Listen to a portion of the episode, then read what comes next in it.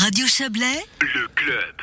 Qui occupera le château de Neuchâtel dès le 1er juin? Les Neuchâtelois s'expriment dans les urnes ce dimanche à l'occasion d'élections cantonales. Ils sont appelés à désigner le gouvernement cantonal composé de cinq membres et le Grand Conseil qui réunit 100 députés. Décryptage des enjeux de ce scrutin avec notre confrère de RTN, Adrien Juvet. La citadelle socialiste va-t-elle vaciller au gouvernement neuchâtelois La question est légitime face aux progressions enregistrées par les Verts lors des dernières élections communales et fédérales.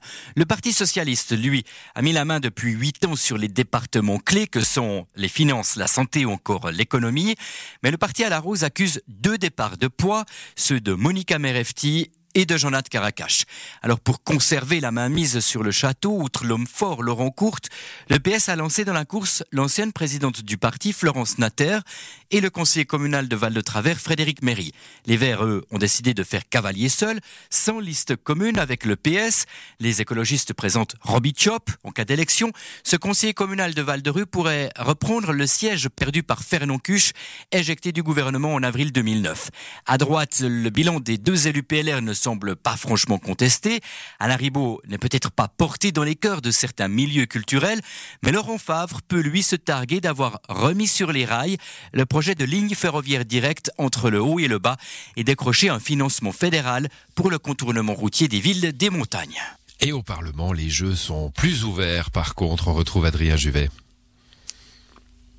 La question est de savoir quelle progression enregistreront les Verts et les Verts libéraux qui ont le vent en poupe. On voit mal le PLR faire une nette progression au Grand Conseil, alors que du côté de l'UDC, le parti affronte encore et toujours ses démons depuis les affaires Perrin.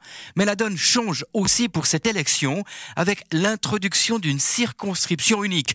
Tous les citoyens pourront voter pour n'importe quel candidat, peu importe son origine géographique. Ce changement pourrait néanmoins prétériter les petits petites formations politiques comme le mouvement Solidarité, dont l'électorat est principalement basé en ville de Neuchâtel, mais avec une circonscription étendue à l'entier du canton, rien ne dit que Solidarité franchisse le quorum désormais abaissé à 3%, d'autant que les apparentements avec d'autres petites formations ne sont plus autorisés. Quoi qu'il en soit, cette circonscription unique qui demande aux citoyens d'inscrire les noms de 100 candidats sur une liste pourrait expliquer la très faible participation au scrutin qui végétait ce vendredi midi à 22% seulement.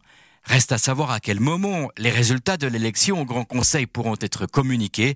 On rappellera ici que l'automne dernier, lors des élections communales, la chancellerie d'État n'avait pu transmettre les résultats des grandes communes que le lundi soir. Voilà euh, l'effervescence neuchâteloise, l'effervescence électorale. Ça sera pour ce week-end. C'est la fin du club, en tout cas pour nous.